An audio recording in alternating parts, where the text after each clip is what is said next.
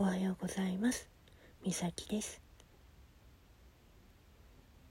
ジャンプカード出てきました。はい、エンジェルプリズムから。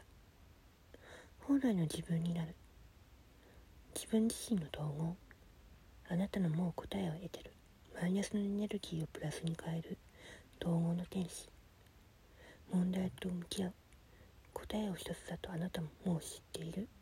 自己完結や課題評価に気をつける。自分の中で相違する感情。答えを一つに絞る。ソウルメイト。ソウルメイトカードが出てるこれはね統合するんだけど自分の中の男性性と女性性を本来の自分でいることができる。そして心を一度リセットすること。精神的なバランスを整えることもできる。それと同じように人の内面に必ず光と闇が存在している。それがこの世界を形成しているものと同じ。どちらかが欠けていることはありません。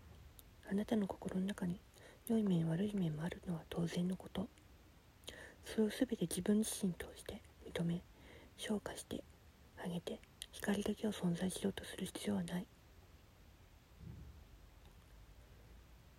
そして心をの中で大事にしてることもあるはずだから。